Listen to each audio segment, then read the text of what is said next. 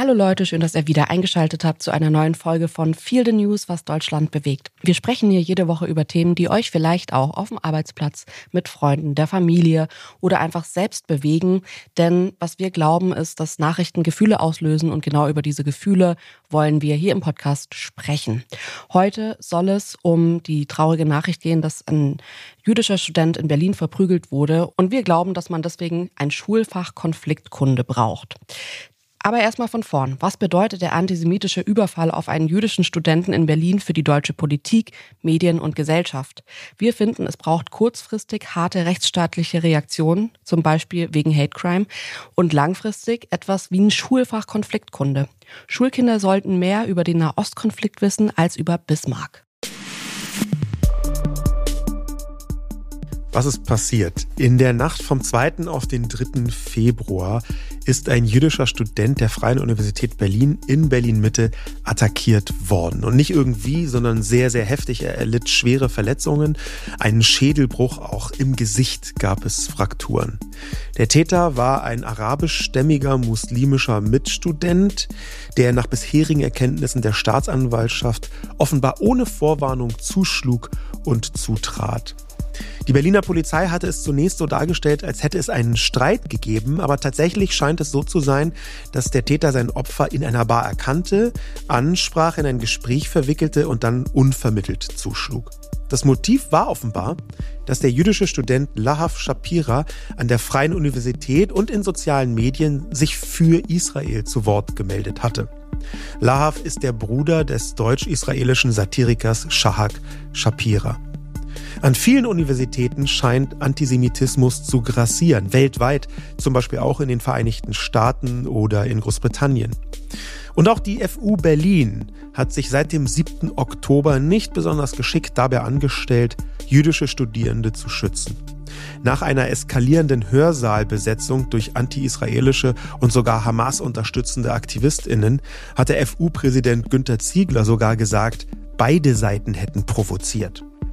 Jetzt ist diese Saat aufgegangen, denn an der FU wurde in den vergangenen Wochen und Monaten teilweise offen zur Gewalt aufgerufen. Israelbezogener Judenhass ist im Moment allgegenwärtig in sozialen Medien, in den Universitäten, auf der Straße.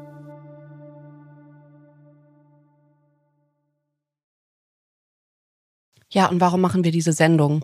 Natürlich ist der Nahostkonflikt geografisch super weit weg von Deutschland. Wir merken aber genau an solchen Taten mitten in Berlin, dass dieser Konflikt inzwischen auch in unserem Land ist und der spürbar ist in unserem Land. Wir wollen halt genau über diese Tat sprechen. Wir wollen darüber sprechen, was das für unser Land bedeutet und wie man vielleicht auch diese Situation lösen kann, welche Lösungsvorschläge und Wege es gibt überhaupt. Ja, als ich davon gehört habe, zunächst nur aus dem Augenwinkel habe ich diese Nachricht gesehen und konnte das nicht so richtig zuordnen. Ähm, aber als ich das dann tatsächlich näher verfolgt habe, da habe ich ein Gefühl gehabt, wie das manchmal schon der Fall war, gleichzeitig Fassungslosigkeit und Unüberraschtheit. Es war, es ist für mich wirklich keine Überraschung und für viele Leute, die das intensiver beobachten, ist das keine Überraschung, dass solche Demonstrationen, wie wir sie gesehen haben, äh, vermeintlich pro-palästinensisch, dass solche Demonstrationen, wie wir sie in Berlin gesehen haben, in vielen anderen Städten weltweit, dass daraus irgendwann Gewalt resultiert. Die Stimmung auf solchen Demonstrationen war so, dass ich gesagt hätte, ja, so katastrophal ist, so schlimm das ist, so nah liegt die Vermutung, und das hat sich jetzt erfüllt, dass aus dieser sehr radikalen, sehr gewaltorientierten Kommunikation irgendwann auch Handlungen werden. Ja, also ich, mir geht's wirklich so, dass ich zum ersten Mal in meinem Leben ähm, total merke, dass eine große politische Sache, die ja auch sich erstmal weit weg anfühlt, sehr spürbar in unserem Land ist. Ich meine, wir hatten das, wir haben eine sehr, sehr gute Freundin verloren eigentlich seit dem 7. Oktober, weil wir inhaltlich so krass nicht übereinstimmen, dass die Freundschaft kaputt gegangen ist. Und ähm, ich habe das Gefühl, dass es in unserem Umfeld einige Leute gab, die, mhm. ähm, wo das einfach ins private Leben gesickert ist. Das sind jetzt nur so die Anfänge ich will mir gar nicht ausmalen, wie das ist, wenn es dann gegen körperliche Unversehrtheit geht. Ich meine, wir hatten das einmal, diese Situation, haben wir im Podcast schon mal drüber gesprochen, dass du in einem Restaurant angegriffen wurdest ähm, aufgrund dieses Konflikts ähm, und aufgrund deiner Worte in, in deiner Spiegelkolumne.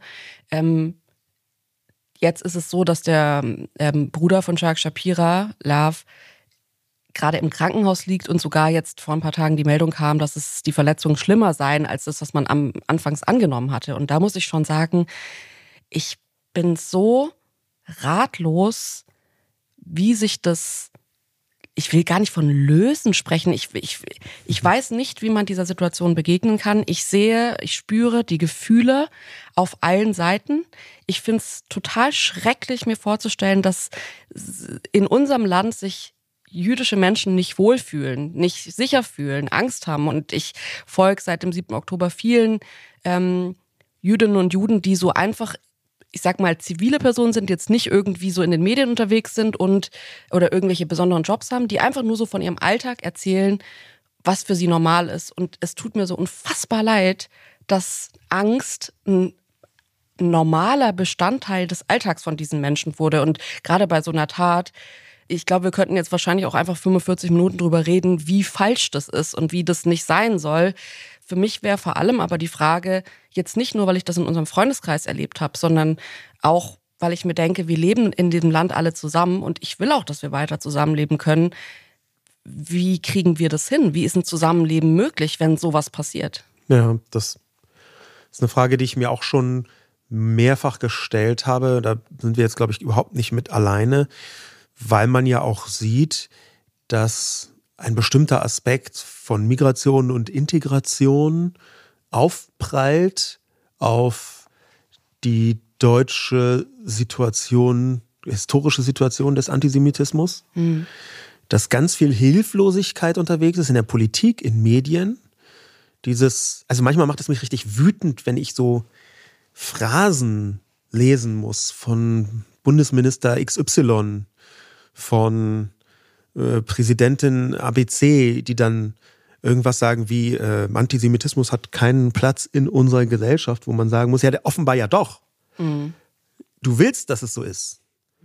Aber durch die Behauptung wird es halt nicht besser. Und wenn man das einhunderttausendste Mal sowas liest und selbst jüdisch ist, dann kann ich mir gut vorstellen, dann hilft schon nicht mal mehr Verzweiflung. Dann ist das ja schon, das, das geht, so stelle ich mir das vor, dann schon in Richtung einer, einer, einer Farce. Man mhm. fühlt sich dann noch nicht mal mehr verarscht quasi.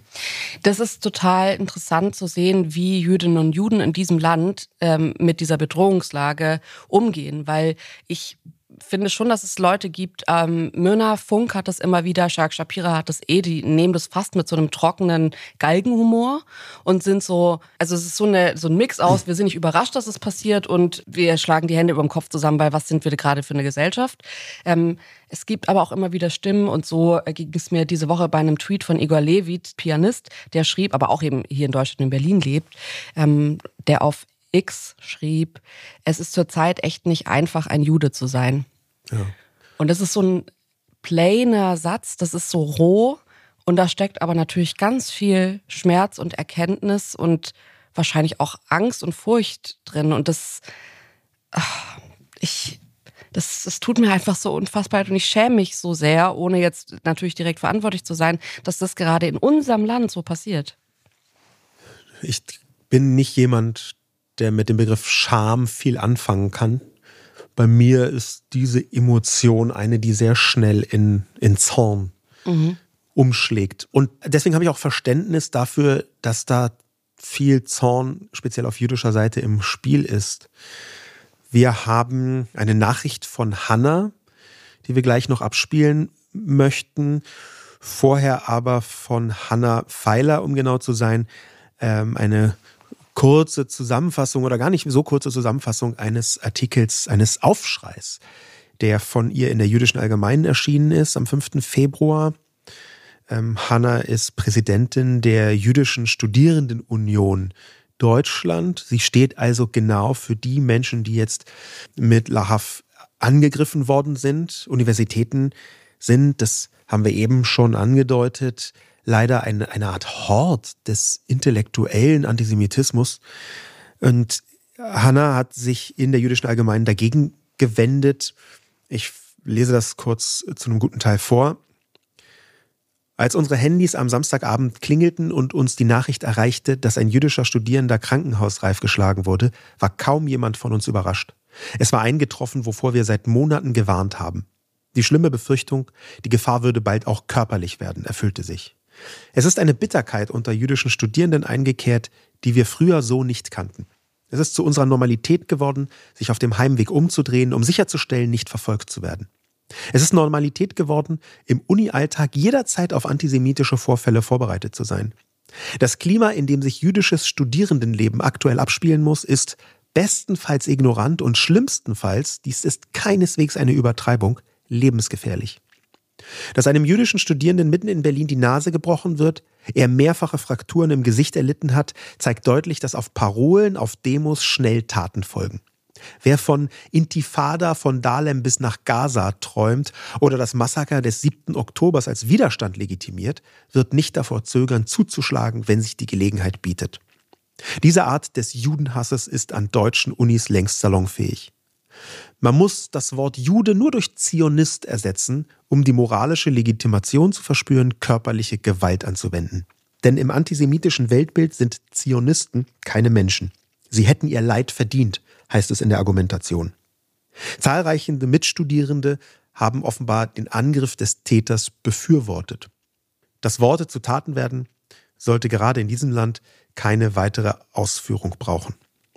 Anhand der bisher veröffentlichten Statements wird klar, dass die Leitung der Freien Universität weiterhin nicht sieht, welche Rolle ihr eigenes Versagen im Übergriff auf den jüdischen Studierenden gespielt hat. Denn in den vergangenen Monaten konnte sich Antisemitismus an der FU ohne Angst vor unmittelbaren Konsequenzen ausbreiten. Dass es soweit gekommen ist, ist ein Indiz für die jahrzehntelange Relativierung der antisemitischen Gewalt innerhalb des Bildungswesens. Es ist die Konsequenz der Leugnung dessen, dass es an der eigenen Einrichtung ein Antisemitismusproblem geben könnte, das bis heute anhält. Und es sind jüdische Studierende, die nun den Preis dafür zahlen. Ja, als ich das von Hannah gelesen habe, habe ich ihr geschrieben und habe sie gefragt, ob ähm, sie uns auch noch ein bisschen was schicken kann, weil das natürlich jetzt auch vor allem die Worte in ähm, ihrer Rolle als Präsidentin sind und es mich total interessiert hat, wie sie das persönlich sieht. Deswegen habe ich sie erstmal persönlich gefragt, wie sich gerade jüdische Studierende in Berlin fühlen. Und das hat sie uns gesagt jüdische Studierende in Berlin, aber eigentlich auch in ganz Deutschland, ähm, fühlen sich gerade nicht sicher. Wir haben vergangenes Wochenende gesehen, dass jüdische Studierende, die öffentlich sichtbar sind, die öffentlich den Staat Israel unterstützen, ähm, Gefahr laufen, auf offener Straße zusammengeschlagen zu werden. Das bedeutet, es ist ein omnipräsentes Unsicherheitsgefühl da. Aber gleichzeitig ist auch sehr viel Frust im Raum, weil man sieht, wie wenige Menschen ähm, einem zur Seite stehen, wie viele Verbündete wir über die letzten Wochen und Monate verloren haben. Ähm, und damit kehrt natürlich auch ein starkes Gefühl der Einsamkeit ein. Nichtsdestotrotz sind Frust und Sorge nicht die einzigen Gefühle, die im Raum stehen, sondern es ist eben auch sehr viel Wut dabei, Wut über das Nichthandeln der Universitätsleitung, Wut darüber, dass wir diese Zustände haben, obwohl jüdische Organisationen seit Jahrzehnten darauf aufmerksam machen, dass ähm, Antisemitismus ein real existierendes Problem an Universitäten ist. Ähm, und über das Gefühl der Wut ähm, ist das, was uns irgendwie Optimismus und Hoffnung schenkt, ähm, natürlich der Zusammenhalt unserer Community, ähm, zu sehen, dass wir trotz allem nicht aufgeben, laut sind ähm, und auch zu sehen, dass wir trotz allem weiterhin Verbündete haben und viele Menschen auch an unserer Seite stehen. Ja, ich kann das sehr gut nachvollziehen, was sie sagt. Vor allem auch aus ihrer Perspektive. Sie gehört zu denjenigen, die über Jahre immer gewarnt haben und jetzt passiert genau das, wovor gewarnt worden ist. Da liegt schon nahe, dass man genau diese Gefühle hat, Wut, Verzweiflung und dass man umso dringender fordert, dass sich das endlich verändert. Ich bin ehrlich gesagt auch total überrascht, negativ, dass Also das, was sie sagt, dass sie auch sagt, dass sie das seit Jahren ähm, vorbringt. Ich finde es extrem beunruhigend, wenn man eine Universität anspricht und sagt, hey, wir fühlen uns hier nicht sicher, was können wir tun? Also ich finde eigentlich sogar fast, man müsste mal über Verantwortung sprechen, weil es ist auch eine Mitverantwortung, wenn man jahrelang gewarnt wird und dann passiert so eine Situation. Also ich bin sehr, ich bewundere sehr, wie, wie ruhig Hannah hier bleibt, weil eigentlich ist jetzt ja das eingetreten, was sie schon vorher, Jahr, Jahre vorher hat kommen sehen. Ja, und das hat sich auch mit dem 7. Oktober gar nicht geändert. Der Universitätspräsident der FU, Günther Ziegler, der hat sogar nach dem 7. Oktober noch erklärt, ähm, dass anlässlich einer Hörsaalbesetzung beide Seiten provoziert hätten in einer Situation, wo vollkommen klar ist, wie und warum jüdische Studierende eingeschüchtert werden sollten, weil sie sich an die Seite von Israel stellen. Was mich auch noch interessiert hat und was ich sie dann auch gefragt habe, ist, was glaubst du, was helfen kann, solche Situationen und Angriffe künftig zu verhindern? Und sie hat uns das dazu geschickt.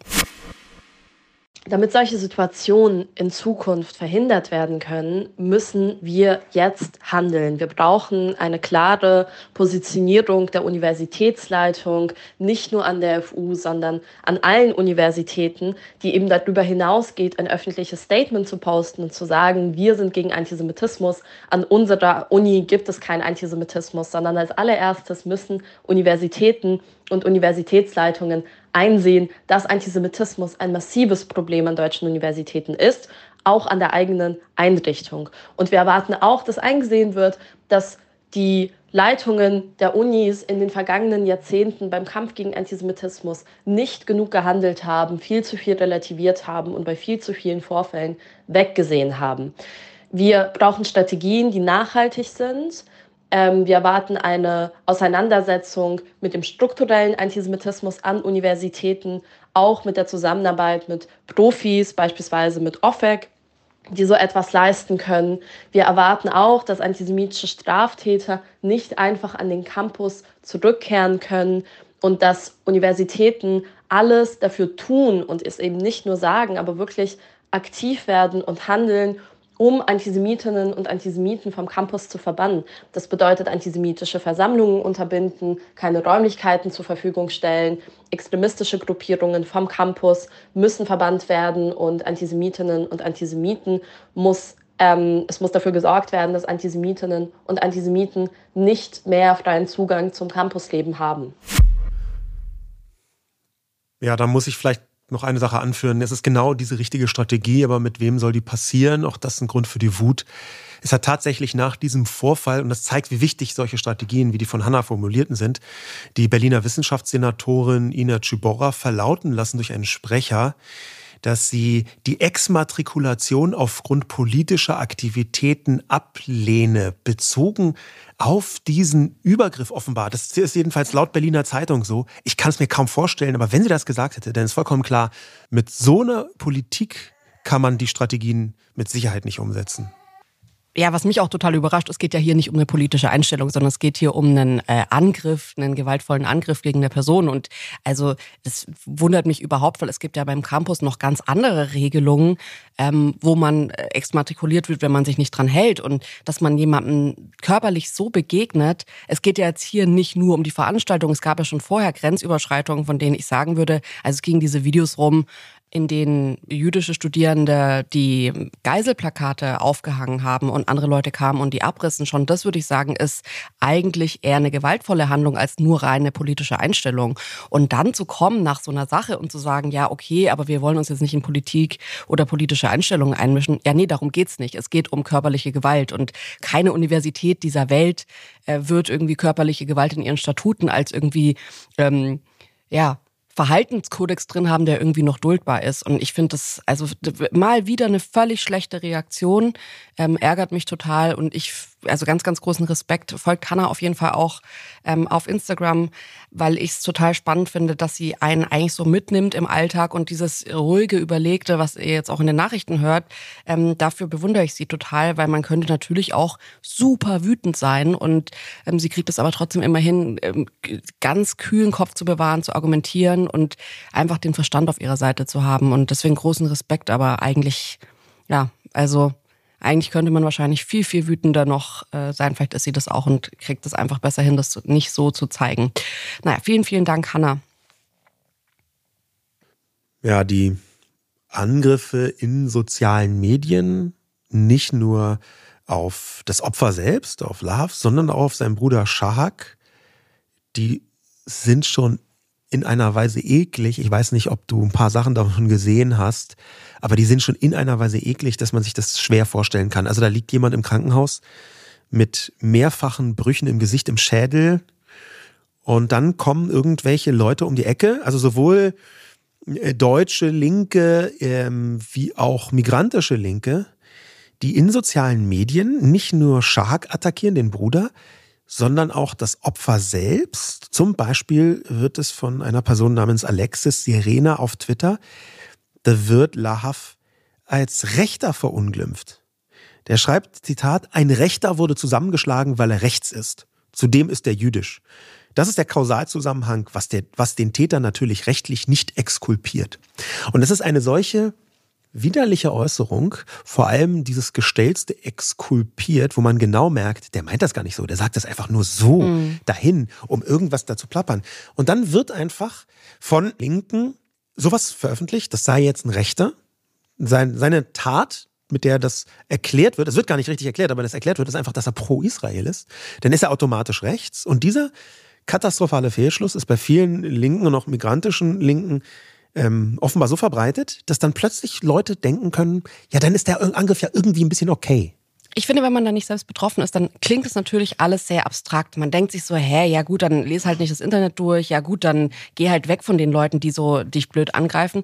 Ich finde aber, wenn man sich das mal vorstellt, also die Uni ist, finde ich, ein Ort und das war es ja sicherlich nicht zu 100 Prozent für jüdische Studierende. Ich glaube, dass schon immer, äh, Hannah erzählt es auch, dass da schon immer ähm, so eine gewisse Vorsicht und so ein gewisser Zweifel an der Gruppe dran war. Aber trotzdem, wenn man sich das einfach mal vorstellt, dass es ein Raum ist, wo du hinkommst und plötzlich seit dem 7. Oktober betrittst du einen Raum, der für dich eigentlich so Safe Space ist, Uni, man geht dahin und du weißt nicht mehr, wer weiß, dass ich jüdisch bin, wer mag mich deswegen nicht mehr, wer unterstellt mir oder meiner Familie, dass wir recht sind, also auch wirklich absurder Vorwurf. Und all das finde ich so absurd und ich finde, das, das, da muss man sich schon mal reinversetzen, ähm, wie sehr diese Menschen jetzt innerhalb von ein paar Monaten einen kompletten Wechsel ihres Alltags, wie sie die Welt sehen, wie sie vielleicht auch ihre Mitstudierenden sehen und wie wahrscheinlich auch vorsichtig man wird, weil man nicht mehr weiß, wer ist hier wie drauf. Und ich finde, das ist einfach das ist nicht in Worte zu fassen. Das ist nicht in Worte zu fassen, gerade in einem Uni Umfeld, wo man sich denkt, ey, hier sind die Leute mit Bildung, hier kann man sich ja wohl irgendwie so auf, ich sag mal, den kleinsten gemeinsamen Nenner und zwar Fakten einigen und den Rest kann man ja auch ausdiskutieren, kann man ja auch drüber reden. Natürlich kann man sagen, dass die israelische Regierung nicht immer alles so macht, dass man irgendwie sagt, zu 100 Prozent stehe ich dahinter. Super, ja klar. Aber darum geht's hier nicht. Hier wurde jemandem der, der Kopf einfach zusammengeschlagen. Also, ja, hm, dass dir da die Worte fehlen, sehe ich. Das fehlt, glaube ich, auch so ein bisschen die Beschreibungsebene dafür. Ähm, vielen Menschen fehlt das vor allem deswegen einerseits, weil es hier um ähm, Hassverbrechen geht von Leuten, nicht nur, aber auch von Leuten, denen man sonst eher sagen würde, sie seien Opfer des strukturellen Rassismus was natürlich auch mit, mit reinspielt. Da ist also jemand, der äh, eigentlich wissen müsste, dass in Deutschland, wie Diskriminierung hier funktioniert ähm, und dass die hier vorhanden ist. Und diese Person wird jetzt gegen einen Juden zum Täter. Es fällt vielen Menschen in Deutschland schwer, weil das halt auch nicht so leicht ist. Das ist nicht so einfach easy, schwarz-weiß gepinselt, fünf Minuten drüber reden, fertig. Das fällt vielen Leuten schwer, Menschen als Täter zu betrachten, die auch potenziell Opfer sein können. Und das ist eine Diskussion, die bis jetzt sehr wenig geführt worden ist. Und ich glaube, das spielt mit in diese, warum Universitäten plötzlich ein Hort von antisemitischen Hassempfindungen sind. Wir reden da auch noch drüber, da gibt es noch andere Punkte, aber das, das spielt definitiv mit rein. Was aus meiner Sicht auch total mit reinspielt und ich verstehe 0,0, warum das so ist, seit dem 7. Oktober treffe ich ganz viele Menschen, die sich vorher überhaupt nicht für Weltpolitik, für Politik interessiert haben. Die haben keinen politischen Peil. Mhm. Finde ich nicht schlimm, wenn man sagt, ey, interessiert mich nicht, kann ich nicht so richtig was mit anfangen, kenne kenn ich nur die Basics. Fein, okay, dann gehe alle vier Jahre wählen und mm, hab ein gutes Leben. Aber diese Menschen, und es gibt ein paar davon, die seit dem 7. Oktober plötzlich denken, weil sie sich drei emotionale Reels irgendwie auf Instagram reingezogen haben, haben jetzt eine Ahnung, so einen komplexen Konflikt zu kommentieren, sich eine Meinung zu bilden und Menschen in ihrem Umfeld zu unterdrücken, die diese Meinung nicht haben. Das finde ich, ich komme nicht darauf klar. Ich verstehe das nicht. Ich ja. denke mir immer wieder, es gibt doch Sachen, also mir ging das irgendwie mit so in der Schulzeit so. Dann hat man irgendwie Politikunterricht und Geschichtsunterricht, aber man merkt, ich habe keinen Peil davon. Ich muss mir ganz viel erst aufarbeiten. Ich muss das erst lernen. Ich muss die Weltzusammenhänge erst lernen, lernen, bevor ich mitreden kann, weil so viel miteinander zusammenhängt, dass man da irgendwie mit reingehen kann. Und ich finde nicht, dass alle ein Politikstudium brauchen, die was dazu sagen wollen oder können. Ich finde es aber ultra komisch, wenn man sich nie dafür interessiert hat, nach ein paar Reels und irgendwie Instagram-Universität plötzlich zu denken, man kann ähm, sich daran beteiligen, als sei das als sei das so einfach nur eine Mitmachsache und wenn man Bock drauf hat, dann kann man einfach mitmachen. Du hast es mal irgendwann so schön ähm, äh, mit Freunden besprochen und meintest so, das ist halt, wenn Leute irgendwie so nie, äh, die können nicht schwimmen und dann springen die plötzlich bei sowas ins Schwimmerbecken und erklären allen Leuten, die seit Jahren darin schwimmen, wie man denn schwimmen soll. Ja, das, das ist auch für mich verstörend, macht mich auch manchmal wiederum wütend, aber dadurch, dass ich da jetzt äh, wirklich nicht die Hauptperson bin, kann ich diese Wut relativ schnell wieder kanalisieren. Ähm, aber mich haben Menschen Rassist genannt, die sich 30 Jahre 0,0 für Politik interessiert haben ich, also gar nicht. Und dann schauen die einfach drei TikTok-Videos und glauben, sie haben es durchschaut. Und dann nennen sie mich Rassist, wo ich auf einfach vier Nazi-Todeslisten stehe, weil ich mich gegen Rassismus engagiert habe, öffentlich. Und diese, da explodiert schon ein Teil im Gehirn, ja, weil es so klar ist, und das ist auch der Punkt, wo Bildung ansetzen müsste, dass Leute ernsthaft glauben, dass sie in 25 Sekunden hoch emotionalisierte Social Media Inhalte, super viel Propaganda, super viel Fake darunter. Ja, und auch ähm, einfach oft einfach nur Emotions. Das sind genau. oft einfach Videos von, von zerbombten Kindern. Und das ist schrecklich und das ist total schlimm. Ja. Aber das ist nicht der Wahrheits, also das ist nicht der, der Inhalt des Videos zu sagen, ich bin hier emotionalisiert und deswegen haben die jetzt recht, sondern also ich sehe dann auch, welche Beiträge die Leute liken und denke mir immer wieder, das ist hier ist ein wow, emotionaler ja. Beitrag, das ist kein inhaltlicher Beitrag zu dieser Sache. Und das sind intelligente, ansonsten aufgeschlossene, gebildete Menschen, die dann plötzlich so wegknicken. Wir haben, wir haben ja auch, was Emotionalisierung angeht, mit sozialen Medien Emotionalisierungsmaschinen. Soziale Medien sind so gebaut, dass sie emotionalisieren.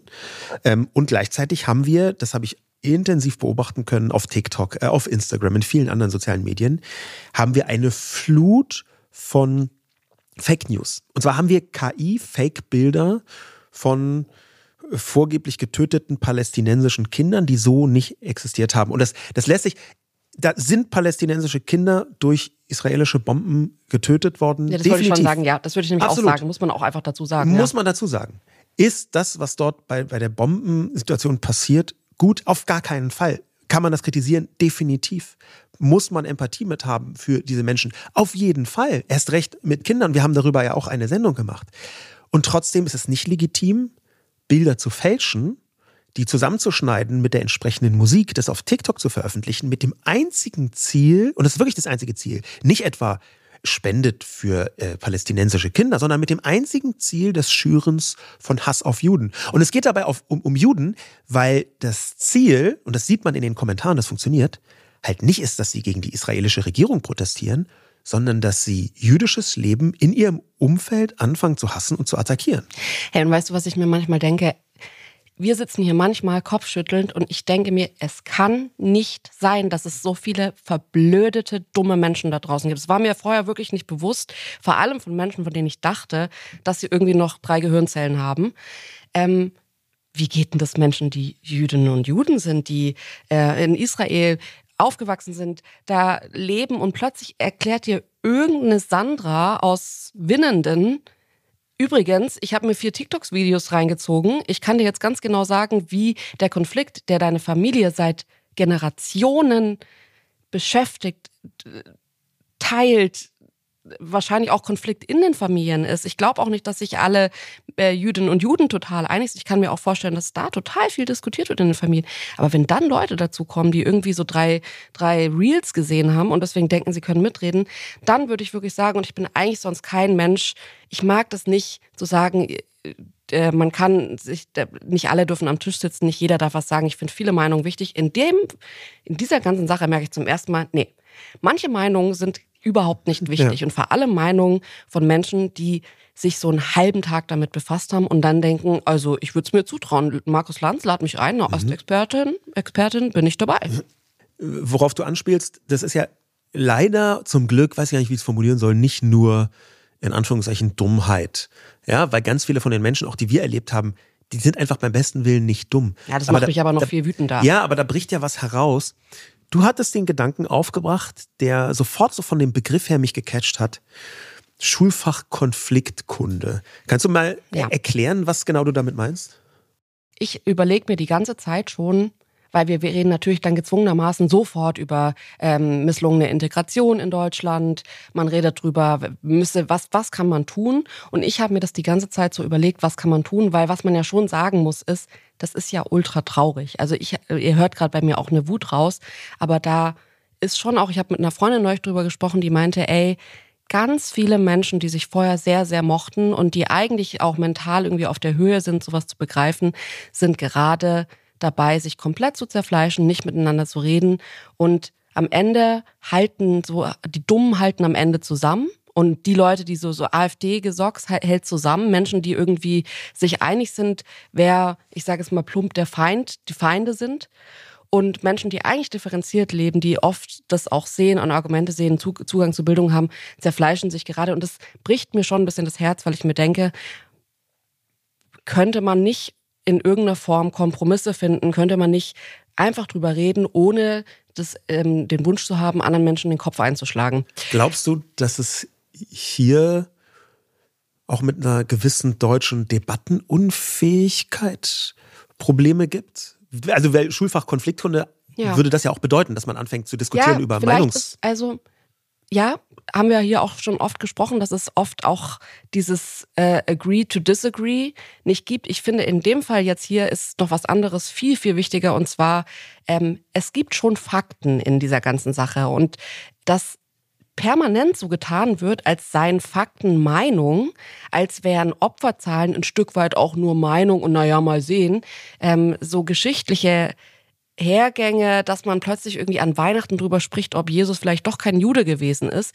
Das macht mich wirklich, ich, ich packe das nicht. Das ist nicht eine Sache, wo man das so oder so finden kann, sondern es gibt Bildung, Wissen und Zugänge, die ermöglichen zu sagen, diese Fakten, auf die können wir uns erstmal einigen.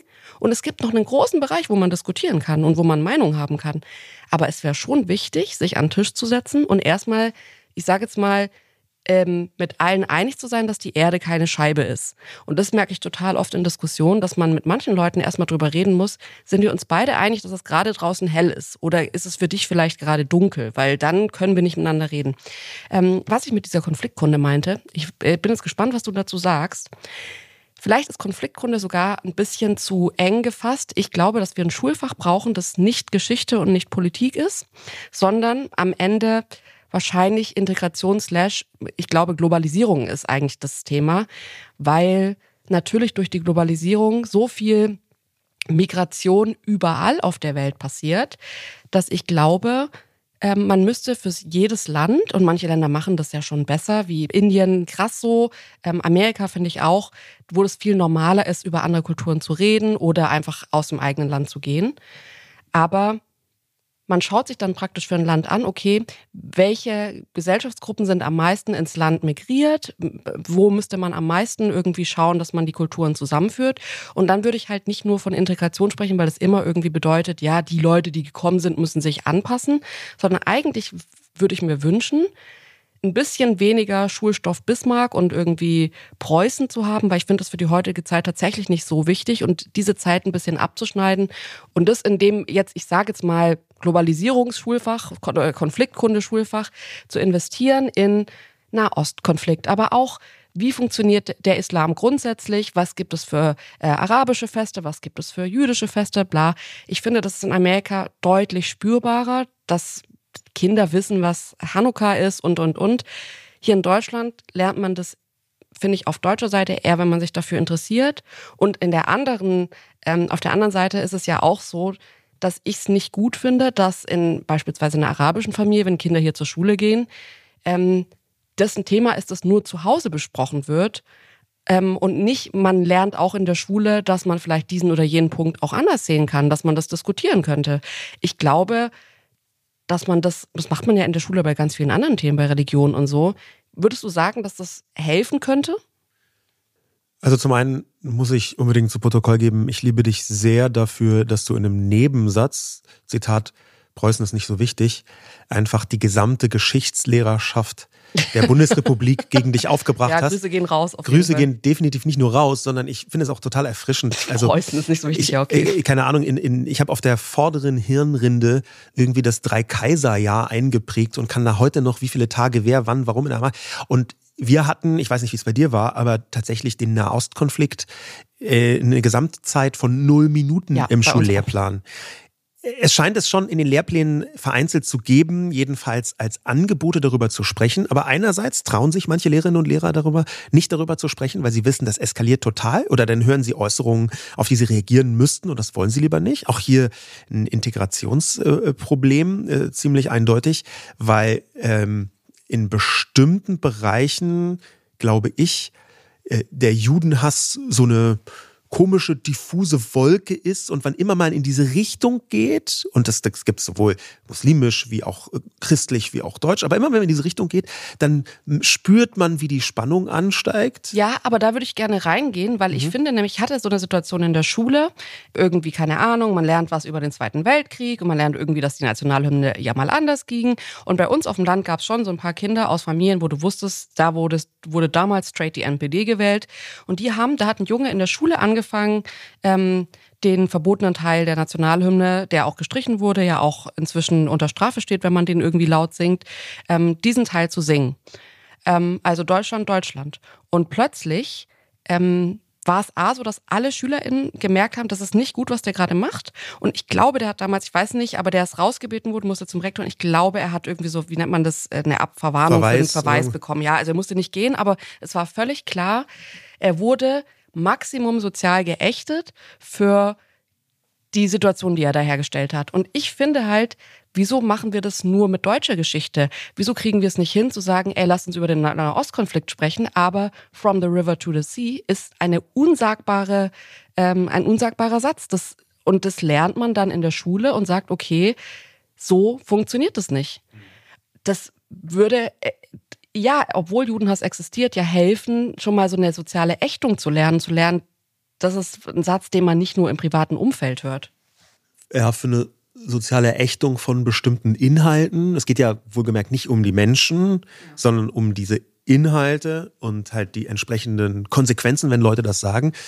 Dafür braucht man ja aber auch zum einen das Wissen auf Seiten der Schule oder der Universität und zum anderen wir haben das in dem Text von Hannah gesehen, auch den Willen. Den Willen, dass eine Bildungseinrichtung wie eine Schule oder eine Universität sagt, ja, wenn jemand X sagt, dann ziehen wir hier Konsequenzen. Und dann braucht man auch noch die Möglichkeit. Ja, ich kann mir gut vorstellen, dass es Schulen gibt, dass es Klassen gibt, in denen es sehr, sehr schwierig ist, das komplett durchzusetzen. Ja, weil ähm, die, die Frage, ab welchem Zeitpunkt eine Mehrheit richtig findet, dass ein solcher Satz wie From the River to the Sea ähm, sozial geächtet wird. Das, das ist schon mhm. eine relevante Frage. Aber ich. da würde ich sagen, okay, wenn, wenn du jetzt so die, ich sage jetzt mal Problemschulen ansprichst, da ist wahrscheinlich auch irgendwie Sexualkunde und andere Sachen äh, ein Problem. Da würde ich sagen, man kann jetzt nicht einen Lehrplan nur anpassen auf was, welcher Inhalt äh, verursacht uns am wenigsten Probleme. Ja. Und ich kann mir auch vorstellen, um ehrlich zu sein, dass es vielleicht ein Teil auch von anerkennender Integration ist, und zwar auch von unserer Seite, zu sagen, hier ist nicht nur unsere Geschichte, sondern wir lernen auch über eure Geschichte Geschichte zusammen, Absolut. weil ähm, da würde ich schon sagen, das passiert in Deutschland gerade nicht. Und ähm, mir fehlt das. Mir, das sind genau die Stellen, wo ich mir denke, ich ja. glaube, dass es gut wäre, da ähm, mehr zu bedenken, dass wir inzwischen einfach so viele Menschen mit Migrationshintergrund hier mhm. haben, die sich nicht gesehen fühlen, die sich unterdrückt fühlen, die sich rassistisch behandelt fühlen. Ähm, ja. Das, das, also ich glaube, an genau dieser Stelle ist das geradezu eine Pflicht, ähm, Aladdin Elmar Falani zu zitieren. Ähm, ein äh, Soziologe, der auch mal politisch gearbeitet hat, Professor, der Bücher geschrieben hat, eine Vielzahl, die sich eigentlich alle sehr lohnen. Ähm, ich habe also alle hier im Sinne von, ich habe zwei von ihm gelesen, aber äh, das Integrationsparadox und speziell aber Mythos Bildung. Mhm. Ähm, und da kritisiert Aladdin das Bildungssystem nicht nur ganz grundsätzlich und sagt, eigentlich war das doch mal dazu gemacht, um Ungleichheiten zu reduzieren, das Bildungssystem. Mhm. Wir haben doch auch die Schulpflicht, damit alle ein gewisses Niveau in bestimmten Bereichen bekommen. Und das ist überhaupt nicht mehr so. Im Gegenteil, das Bildungssystem stärkt solche Ungleichheiten noch. Und da ist natürlich genau dieser Integrationsanteil ein sehr wesentlicher Punkt. Ähm, und gleichzeitig sagt Aladdin aber auch in seinem Buch Mythos Bildung, beziehungsweise ähm, wird es sehr deutlich, dass ähm, so oft gefordert wird, dieses Problem müssen wir jetzt mit Bildung lösen, dass es eigentlich schon eine Nullphrase mhm. geworden ist. Das sagen dann alle, wir brauchen hier für Bildung, aber dann folgt wenig oder nichts. Ich finde, das ist ein sehr, sehr kluger Einwand und ich glaube auch nicht, dass in Bildung immer die Lösung liegt. Ich glaube aber für diesen speziellen Fall liegt in der Bildung ja. die Lösung. Es ja. gibt nicht, also diese Aussage schließt ja nicht aus, dass Bildung nicht auch Lösung sein kann. Und ich verstehe das ähm, vor allem als ähm, Tochter von einer Lehrerin. Meine Mutter hat auch oft gesagt, ey, das, was die Eltern hier fordern, ist eigentlich Erziehung. Ich, und ich bin nicht dafür da, das Kind zu erziehen, sondern das muss schon zu Hause erzogen werden. Bin ich mir ich nicht sicher. Ich bin für Bildung da. Das, also kann es, kann es nicht sein, dass genau das verändert hat? Ich glaube, dass das Selbstverständnis von vielen Eltern inzwischen auch ist, zu denken, das wird die Schule schon richten. Naja, das lernen die alle, die lernen schwimmen in der Schule und das und das und das sollen die halt in der Schule lernen, wie man ein guter Mensch wird. Sicherlich ist es ein Stück weit auch so. Da liegt ja auch eine Wahrheit drin. In dieser Gruppe lernt man dann irgendwie ganz viele soziale Zusammenhänge. Ich würde aber gerade bei diesem Thema sagen, da geht es ja wirklich tatsächlich einfach um schulische Bildung. Das mhm. ist jetzt nicht, also sicherlich der Teil, werde ich jetzt körperlich und schlage jemandem die, die Birne ein, das ist was, was man vielleicht eher von zu Hause lernt, ob man so ist oder nicht.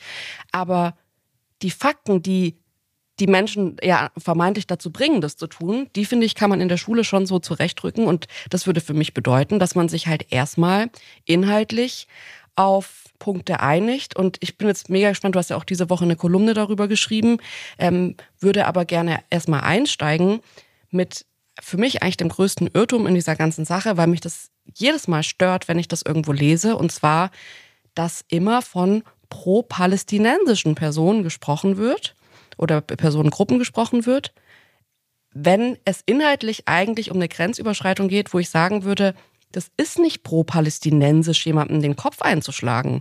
Das, das, also man kann Empathie haben, man kann natürlich irgendwie sagen, ähm, ich bin, stehe voll und ganz hinter den ähm, zivilen Personen in Palästina und ich habe vollste Emotionen für die Opfer und die vielen Opfer gerade. Das ist pro-palästinensisch oder wir wollen Land haben oder wie soll es im Gazastreifen weitergehen. Ich finde es schon schwierig. Ähm, und ich verstehe nicht, warum sich da nicht mehr auch PalästinenserInnen und tatsächlich pro-palästinensische Menschen wehren und sagen, Leute, wir müssen uns ganz klar abgrenzen von so einem Typen, weil das hat nichts damit zu tun, was wir wirklich wollen. Und es schadet ja sogar eher dieser Gesellschaftsgruppe. Das ist ein Gedanke, den auch schon Hengami Yagubi Farah, Autorin zum Beispiel von dem Buch Eure Heimat ist unser Albtraum, auch auf Instagram geäußert hat. Und das ist tatsächlich auch, finde ich, ein Argument, ich verstehe nicht, warum das nicht öfter kommt. Und da fängt es halt für mich an bei schulischer Bildung, dass man vielleicht auch dann jungen Menschen beibringt zu sagen, dafür könnt ihr einstehen, dagegen müsst ihr euch wehren. Mhm. Also diese Begrifflichkeit da sehe ich aber auch schon die Schwierigkeit. Ich möchte jetzt nicht die Medien in Schutz nehmen. Ich sehe, dass bei den Medien ganz viel schief und falsch läuft. Ja, also zum Beispiel mhm. ist in vielen Medien kurz nach diesem ähm, gewalttätigen Überfall auf den jüdischen Studenten die Rede gewesen von, so ich paraphrasiere das mal, da ist halt ein Streit eskaliert. Ja, nicht, da wurde jemand zusammengeschlagen, völlig aus dem, in Anführungszeichen, nichts, sondern da ist ein Streit eskaliert. So, das, das hört sich dann fast schon an wie, naja, das passiert also, wenn man in der Kneipe, dann kommt man in Diskussion, dann ein Wort, es gibt das andere und äh, beide Seiten tragen eine Verantwortung. Ja. Das ist, das schwingt so mit. Ich kann da total sagen, okay, da haben Medien auch bei verschiedenen Eskalationen, auch bei der Betrachtung und auch bei der Darstellung des ganzen Konflikts, da sehe ich ganz, ganz viel Kritik. In diesem Fall ist es gar nicht so leicht, welche Begriffe man da benutzen kann und welche nicht. Das ist eine Dimension. In Israel selbst ist das auch nochmal auf einer anderen Ebene zu betrachten. Es gibt ja, das muss man auch erwähnen, in den palästinensischen Gebieten, einerseits im Gazastreifen und andererseits auch in der Westbank, ähm, eine überraschend hohe, eine alarmierend hohe Zustimmung zu den Taten der Hamas. Wir reden hier von teilweise deutlich über der Hälfte der Befragten, von einigermaßen unparteiischer Seite Befragten, die dem zustimmen. Mhm. Aber ich habe einen Twitter-Take gelesen, der das vielleicht ganz gut zitiert. Ich möchte mir den jetzt nicht komplett zu eigen machen, aber so als Nachdenkfutter finde ich den interessant. Jemand hat geschrieben, Warum nennt ihr das pro-palästinensisch, in Klammern, wenn die Hamas irgendwas tut? Wenn Nazis irgendwas machen, nennt das ja auch keiner pro-deutsch. Ja. ja, ganz genau. Ja.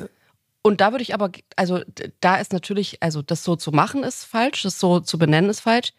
Aber es braucht am Ende, finde ich, auch Leute, die dann aufstehen. Und es würden ja. in dem Fall dann Leute aufstehen und sagen, das ist nicht deutsch, es ist nicht deutsch, rechtsradikal zu sein. Das ist am Ende und genauso, auch Zivilgesellschaft, ja. Ja, genau. Und genau so ein Aufschrei fehlt mir ehrlich gesagt ja. in dieser Richtung total. Ähm, mich, ich glaube schon, dass wir, du bist, siehst, ich bin schon dabei, eigentlich den Lehrplan zu schreiben. Ähm, ich glaube, das ist, und ich habe es gerade schon erwähnt, du hast einen Artikel dazu auch geschrieben diese Woche, den ich echt unfassbar gut fand, einfach weil das nochmal so Basics Dankeschön. sind. Ähm, wo man vielleicht auch drüber sprechen kann, was sind denn tatsächlich im Nahostkonflikt die Fakten, die teilweise auch gerade so ein bisschen als Meinung dargestellt werden, als könnte man es auch anders sehen. Tatsächlich ist der Konflikt in bestimmten Grundzügen einfach und dann kann man in jede Richtung extrem komplex abbiegen. Ähm, aber mir geht es vor allem darum, dass man erstmal anerkennt, dass dieses Gebiet in Israel, dass da seit tausenden Jahren verschiedene Religionen, verschiedene Ethnien leben, dass die da alle heilige Gebiete, heilige Areale, heilige Gebäude, heilige Zusammenhänge haben, ja, vom Felsendom, der jetzt ein bisschen in den Hintergrund getreten ist, ähm, über äh, Klagemauer in Jerusalem ähm, bis zur Al-Aqsa-Moschee. Also da gibt es eine Vielzahl von verschiedenen Punkten, wo man drüber sprechen muss. Wie kann das da vor Ort gelingen? Und alle Vereinfachungen, alles, was sagt, man muss doch nur, führen erstmal in eine falsche Richtung. Aber was auch klar ist, und das ist halt für mich der Kern des gegenwärtigen Konflikts, nicht, dass er aus dem Nichts kommt, die eine Seite möchte die andere Seite buchstäblich ausrotten. Ja, wir reden hier von Hamas und, der Is und Israel. Hamas möchte Israel auslöschen und Israel möchte weitgehend, das kann man glaube ich so sagen, in Frieden leben. Und diese, diese Situation so als Basis die macht es halt sehr schwierig, wenn man dann so tut, als sei es eine komplett legitime Haltung, zu sagen, ja, Israel soll halt in Anführungszeichen judenrein sein. Denn das ist genau exakt das, was die Hamas und auch einige andere palästinensische Bewegungen sagen, fordern und ja auch ganz offensiv mit der Hamas am 7. Oktober versuchen durchzusetzen. Ja, ich glaube, die Schwierigkeit liegt natürlich schon darin, dass es, glaube ich, auch hier im Land viele Menschen gibt, die halt sagen, hey, ähm, wir haben das schon verstanden mit der Hamas und was Israel da gerade vorhat, aber wenn man sich ansieht, wie der Gazastreifen gerade dem Erdboden gleichgemacht wird, dann gibt es ja schon auch noch ein palästinensisches Volk, das in irgendeiner Form ja auch weiterleben muss. Und das, was Israel gerade macht in der, in der Intensität, das ist für mich dann mhm. wirklich dieser Bereich, wo man sagen kann, ey, wenn wir uns grundsätzlich darauf einigen, dass Juden, Jüdinnen, PalästinenserInnen ein Existenzrecht haben, beide zu gleichen Teilen, und dass die dafür auch Land brauchen, dass es keine Lösung ist zu sagen, ja, Juden und Jüdinnen sollen einfach wieder zurückgehen in die Länder, wo sie ja mal ursprünglich herkamen. So, ja, aber das ist ein kompletter Quatsch. Oder die werden irgendwie ja. überall auf alle Länder der Welt aufgeteilt, weil die kriegen keinen Boden schon mal. Das ist halt Quatsch, aber wenn man sich darauf einigt, dann finde ich, kann man auch total gut drüber reden ähm, und auch diskutieren. Ist das, was Israel gerade macht und die israelische Regierung gerade macht, Netanyahu, ähm, hilfreich für ein bigger Picture und zwar das Existenzrecht mhm. für beide Völker, weil da würde ich schon sagen, so wie der Gazastreifen gerade aussieht, also good luck, mhm. da irgendwas irgendwie die nächsten fünf Jahre aufzubauen. Und ja. das sind alles so Momente, wo ich mir denke, es gibt einen Faktenbereich, auf den muss man sich einigen. Und dann gibt es einen großen Bereich, wo man darüber diskutieren kann. Ähm, was ich nicht ganz verstehe, ist, warum das vermischt wird. Weil das wird ja nicht stärker, die Diskussion, wenn man sagt, ich habe so viel Empathie für das palästinensische Volk. Ich bin einfach jetzt auch dafür, obwohl es vielleicht sogar faktisch falsch ist, dass alle Jüdinnen und Juden da komplett weg sollen aus der Gegend. Auch da kann man direkt wirklich messbare, nicht leugbare Fakten dagegenhalten. Ähm, nehmen wir die Situation vor dem jetzigen Krieg, vor dem 7. Oktober. Da war die Zahl der arabischen, muslimischen Menschen in Israel bei etwa 20 Prozent der Bevölkerung. Ja, also ja. deutlich über eine Million, 1,5, 1,7 Millionen Menschen, unterschiedliche Interpretationen. Äh, also viele, 20 Prozent der Bevölkerung sind ähm, arabisch in Israel. Im Gaza gab es eine Gesamtzahl von null Jüdinnen und Juden. Und das heißt ja etwas. Wir haben auch in vielen anderen arabischen Ländern übrigens null Jüdinnen und Juden. Es gab eine selten besprochene, aber sehr, sehr wichtige, für die Historie auch wichtige Entwicklung im 20. Jahrhundert vor allem, wo in den 30er, 40er, teilweise 50er Jahren Hunderttausende, Millionen Jüdinnen und Juden aus den arabischen Staaten vertrieben worden sind. Ja? Also einfach wirklich rausgejagt worden mhm. sind.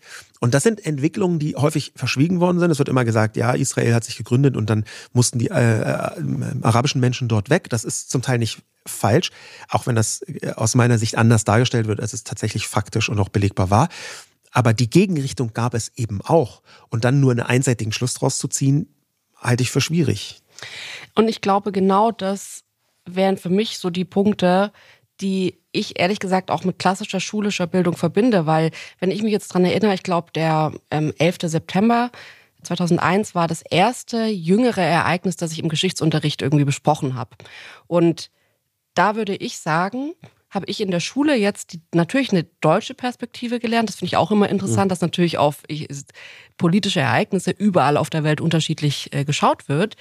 Aber in dem Fall habe ich damals auch schon ähm, so diese Reaktion in Afghanistan dann einzuziehen. Ähm, all in all auch Bush ähm, und seine ganze Politik schon kritisch auch gelernt und gelernt, dass da nicht alles irgendwie pro-amerikanisch und wir retten jetzt die Welt ist. Und ich finde, das würde ich mir halt total wünschen für einen Schulunterricht, dass man ähm, beide Seiten aufzeigt, dass man über beide Seiten spricht, weil ich glaube, dass man sonst Gefahr läuft. Das kenne ich ja auch irgendwie von zu Hause in der Familie, in einem geschützten Umfeld redet man dann über manche Ereignisse schon auch noch mal anders und das abzuziehen, da hat mir Schule immer gut getan, noch mal so einfach nochmal eine andere Sicht auf Dinge mhm. zu bekommen. Und das würde ich mir ehrlich gesagt für junge Menschen total wünschen, ähm, einfach geschichtliche Zusammenhänge zu lernen. Ja, äh, zum Beispiel bis zu diesem Punkt, der ja auch häufig erwähnt wird, äh, ähm, wird geschimpft auf Zionisten. Ja? Was, mhm. was ist eigentlich Zionismus? Wie, wie ist es entstanden? Eigentlich ist diese Idee von einem Gebiet für Juden und Juden gibt es seit der Antike, eine jüdisch regierte Zuflucht, äh, wenn möglich. Daher kommt auch dieser Name äh, Zion beim äh, heiligen jüdischen Tempelberg in Jerusalem. Ähm, das ist, äh, Zion ist ein anderer Name dafür. Und dann aber wurde der Zionismus als eine ideologische Richtung, eine politisch-ideologische Richtung im 19. Jahrhundert wieder besonders populär. Übrigens interessanterweise auch durch eine Vielzahl oder katastrophalerweise durch eine Vielzahl von Pogromen, also Verfolgungen mhm. von Jüdinnen und Juden, zum Beispiel in Osteuropa, im zaristischen Russland. Und dann kam ein Mann namens Theodor Herzl äh, um die Ecke, der ein Buch geschrieben hat, nämlich Der Judenstaat, 1896 veröffentlicht. Und Herzl gilt im Prinzip als Begründer des modernen Zionismus, weil er gesagt hat, hey, wir werden überall auf der Welt in einer Weise verfolgt, dass eigentlich nur ein eigener Staat dauerhaften Schutz vor Ermordung von Jüdinnen und Juden gibt. Und aus dieser Idee ist dann natürlich auch durch die Alliierten äh, nach dem äh, Holocaust, nach der Shoah, äh, der Staat Israel geworden. Zionismus nun, auch wenn das ganz viele andere Leute behaupten, bedeutet eigentlich nichts anderes, als dass man das Existenzrecht von Israel für unverhandelbar hält. Das ist Zionismus. Was ich jetzt nicht ganz verstehe, ist, ähm, also ich verstehe die Argumentation einfach nicht. Wieso gibt es das Leute, Hanna hat es ja auch schon angesprochen, aber da, also ich finde das manchmal eh, also Judenhass so absurd, in welche äh, ähm, Erklärmuster das dann verfällt, indem man irgendwie sich logisch erklärt, warum man einfach eine ganze Menschengruppe äh, komplett ausrotten möchte. Aber in dem Fall verstehe ich es nicht mal mehr. Wieso gibt es jetzt, und das hat ja Hanna super schon beschrieben, dass durch das Ersetzen von ich bin nicht gegen Juden, aber ich bin gegen Zionisten. Ähm, wird es irgendwie salonfähig gemacht. Ja. Wenn man jetzt aber die Worte einfach so gleichsetzt und den Hintergrund so hört, wieso ist es in Ordnung oder wieso ist das was Sagbares geworden unter diesen Menschen? Also der Grund dafür, da wäre jetzt meine Einschätzung, dass die Nazis den Ruf von Antisemitismus und Antisemiten so sehr verdorben haben, dass heute noch nicht mal mehr Antisemiten Antisemiten genannt werden wollen aber sie möchten weiterhin gerne Juden hassen. Und da ist eine total naheliegende Erklärung, dass man natürlich gar nichts gegen Juden hat, ähm, aber gegen Zionismus. Und deswegen sagen heute Leute, sie sind antizionistisch, wenn sie eigentlich antisemitisch sind. Das ist ein bisschen wie das, was im Rechtsextremismus äh, Ethnopluralismus heißt. Mhm. Ja? Also wenn man zwar Rassist ist, aber nicht Rassist genannt werden möchte, dann sagt man sowas wie, ich habe nichts gegen Schwarze, aber sie sollen in Afrika bleiben. Mhm. Und genau das Gleiche in, in einer anderen Farbe ist, ähm, wenn man äh, statt offen zuzugeben, ja, ich hasse Juden, einfach sagt, ich bin antizionistisch, weil das im Prinzip übersetzt heißt, man muss alle Juden ins Meer treiben. Das ist ein Zitat, von, das leider sehr häufig äh, fällt, ähm, gerade in antisemitischen Kontexten im Mittleren Osten. Jule, wir müssen noch mal ein bisschen oh, über diesen ganz konkreten Vorfall in Berlin äh, sprechen. Ähm, wir müssen noch mal ganz kurz darüber reden, über die Radikalisierung, die da entstanden ist, auch in den Universitäten. Ähm, mhm. Weil Du hast vorhin gefragt, warum ist das an Unis so? Auch in, in, in den USA zum Beispiel, in Deutschland. Und da gibt es mehrere Antworten drauf und eine wichtige ist, dass es einen intellektuellen Judenhass an Universitäten, unter KünstlerInnen, unter Intellektuellen weltweit gibt, zum Beispiel unter dem Deckmantel des Postkolonialismus. Da mhm. beschäftigt man sich dann mit Kolonialismus und Imperialismus. Eigentlich etwas sehr Sinnvolles. Und ich glaube unbedingt, dass ganz viele westliche Verbrechen von zum Beispiel europäischen Ländern oder den USA auf, äh, nicht nur aufgedeckt werden müssen, sondern akademisch besprochen werden müssen. Aber der Postkolonialismus und auch der Pseudo-Antirassismus, mhm. beide in Strömungen, politischen Strömungen, haben eine Schlagseite gegen Israel entwickelt, dass Teile des Postkolonialismus behaupten, bevor nicht der Israel-Konflikt gelöst ist, und unter Lösung verstehen sie einfach die Auflösung von Israel, also die Abschaffung von mhm. Israel und damit auch die, äh, wir wissen, was dann passiert, nämlich die Juden werden ermordet oder vertrieben, dass bevor der nicht gelöst sei, kann man eigentlich nicht ernsthaft von einer Aufarbeitung des Kolonialismus sprechen. Und das ist eine Strömung, die akademischen Antisemitismus weltweit salonfähig gemacht hat, die insbesondere von, von Linken vorangetrieben worden ist. Das ist linker Judenhass in intellektuellem Gewand. Und das ist leider an amerikanischen Universitäten passiert. Das ist zum Teil und mit Unterstützung auch interessanterweise von islamistischen Regierungen mhm. passiert. Ja, also die Regierung von Katar hat äh, indirekt oder direkt Milliarden Spenden an amerikanischen Unis gelassen. Und natürlich sind solche Milliarden Spenden irgendwann wirksam. Ja, also natürlich wirkt sich das irgendwann aus. Das würde auch nie jemand ernsthaft bezweifeln.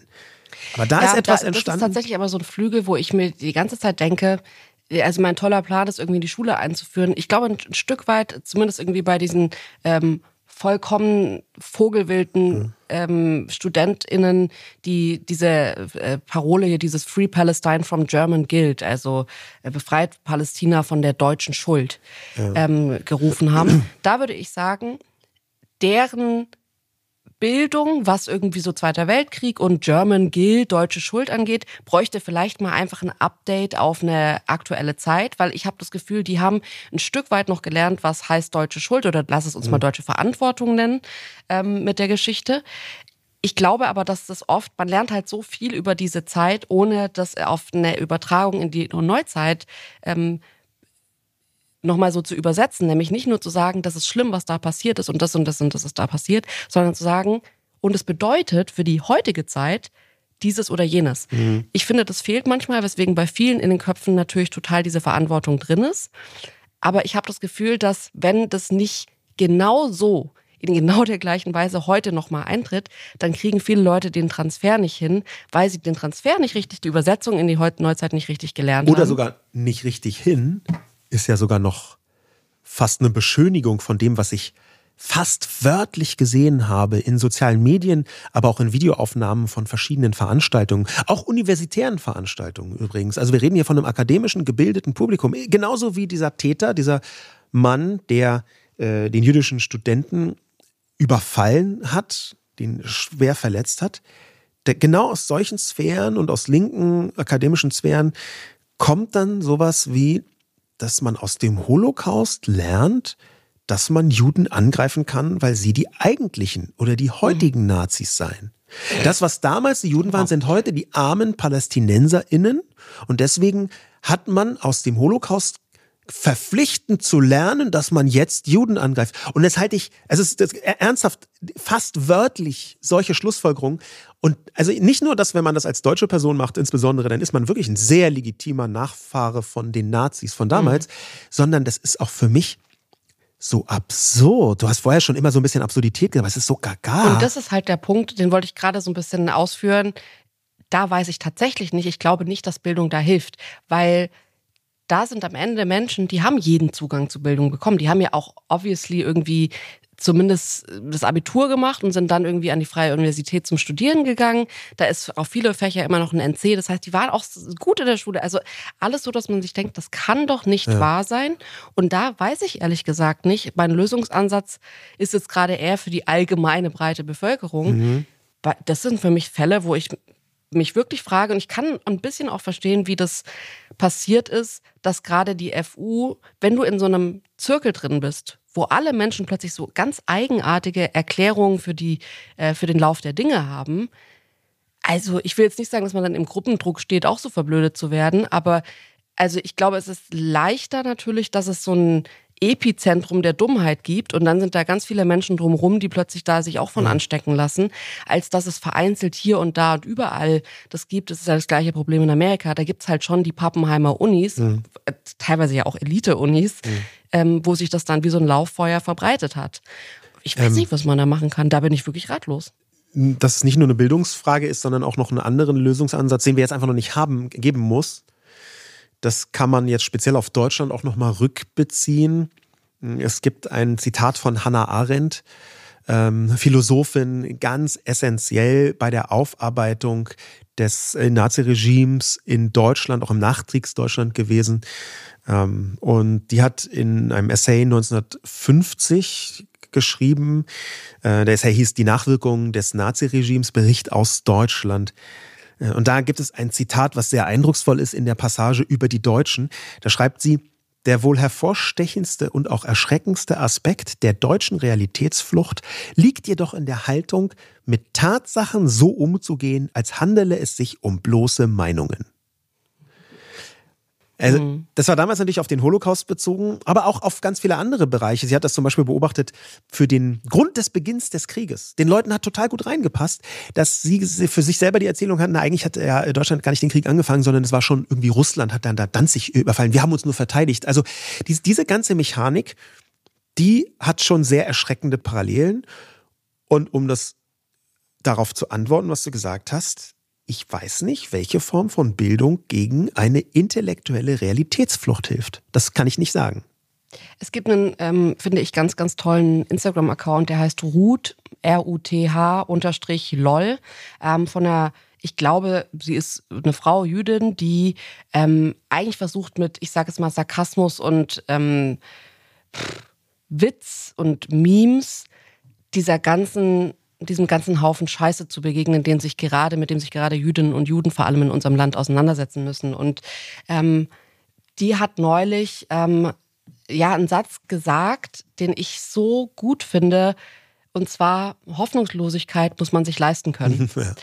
Und ich finde, das mündet so ein bisschen in dem, was ähm, Hannah Arendt auch gesagt hat. Und zwar,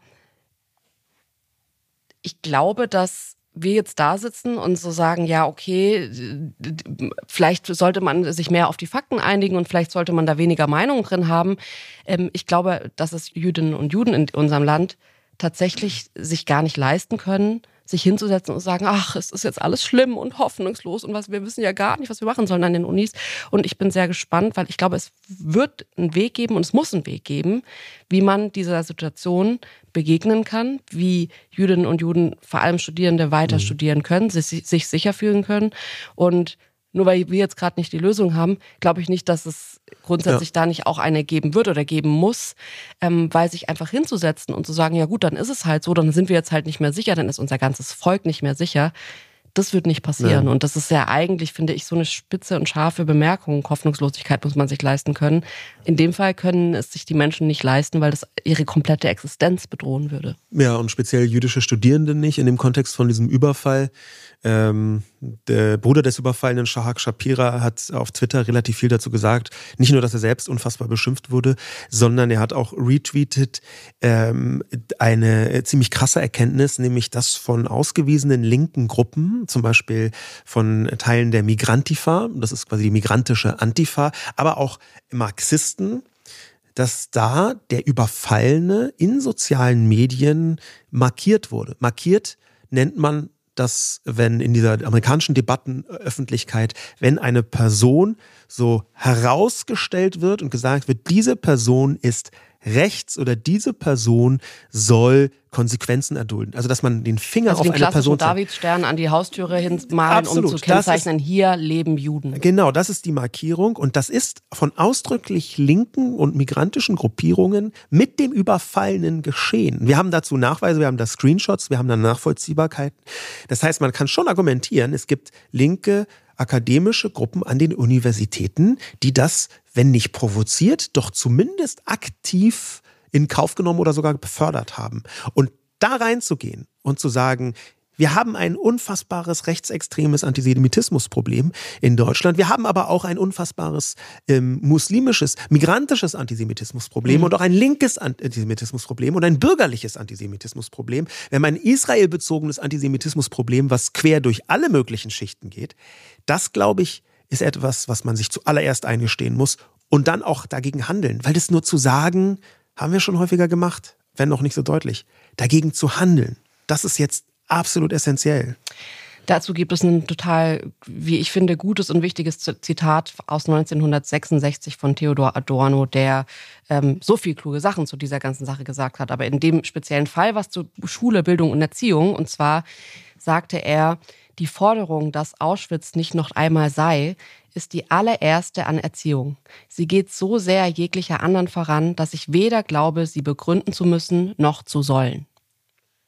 Ja, das ist so ein Satz, der diese Schwere und die Notwendigkeit und die Dringlichkeit der Lösung sehr deutlich macht. Und ich finde auch den Satz, der finde ich auch schon ein bisschen das, die aktuelle Problematik mit einbezieht. Und zwar, das ist ein Zitat, das sehr auf Auschwitz und natürlich Auschwitz soll nicht mehr so passieren. Und ich finde das gut und richtig, aber ich glaube, wir müssen noch viel mehr hinkriegen, einen Transfer auf die heutige Zeit zu geben. Und Auschwitz ähm, ist einfach, das hatten wir auch schon öfter, so diese Holocaust-Vergleiche, die haben auch einen Punkt, der natürlich schwierig werden kann, gerade auch weil das, was gerade passiert, ist nicht eins zu eins Auschwitz, aber es ist halt ein Ereignis und ich finde, dass mir blutet das Herz. Ich habe diese Woche ähm, unter dem Angriff, ich glaube in der Berliner Zeitung war es, einer der Top-Comments auf Instagram, ähm, als eben darüber berichtet wurde, dass ähm, dieser Studierende angegriffen wurde, dieser jüdische. Ähm, war ein Top-Comment, äh, wie oft wollt ihr jetzt noch mit dem 7. Oktober kommen? Ich kann das nicht mehr hören. Wie oft wollt ihr das? Ich kann das Datum nicht mehr hören. Die arme Person kann es nicht mehr hören. Ey, und es war das Top-Comment, ja. 266 Likes, ja. zu dem Zeitpunkt, als ich reinsah. Und mir blutet das Herz, weil ich mir denke, ey, wir haben Februar. So, du hast es mhm. jetzt irgendwie ein paar Monate gehört. Du bist obviously eine Weiße. Würde ich auch sagen, es, es las sich alles sehr äh, deutsch. Mhm. Ich, ich packe das nicht. Ich kann das nicht. Wie, wie sollen sich denn die Menschen fühlen? Es sind immer noch Menschen, die entführt sind. Es gibt immer noch Familien, die gerade jetzt erfahren, dass ihre entführten Familienmitglieder unter der Hamas gestorben sind. Und es gibt Leute hier, die sagen, ich kann den 7. Oktober nicht mehr hören. Das, da fehlt für mich der Transfer was bedeutet, Auschwitz soll nie wieder passieren heute. Und es bedeutet, ja. dass man nicht drei, vier Monate, fünf Monate nach äh, dem 7. Oktober irgendwie in soziale Netzwerke ballert, ich kann das nicht mehr hören. Und das sind sicherlich Personen, ich ist jetzt nur eine Unterstellung, die aber natürlich lernt man auch fast ein Jahrhundert äh, später nicht über den äh, Zweiten Weltkrieg, äh, wir, wir, können es in Deutschland nicht mehr hören, äh, Juden, Juden, wir können es nicht mehr hören.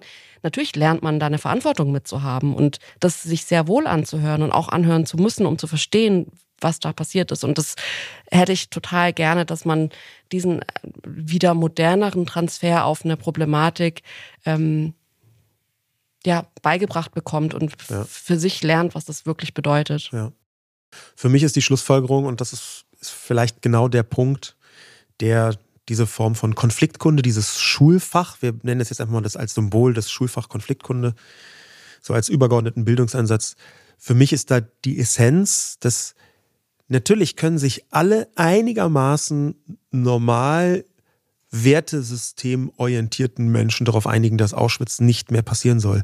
Ich würde mir wünschen, dass wir uns so schnell wie möglich alle gemeinsam auch genauso darauf einigen können, dass der 7. Oktober nicht nochmal passieren darf. Und meine Befürchtung ist, es gibt noch immer viel zu viele Menschen jeglicher Bildung, jeglicher Schicht, jeglicher Herkunft, jeglicher Ebene, die das nicht ganz so sehen.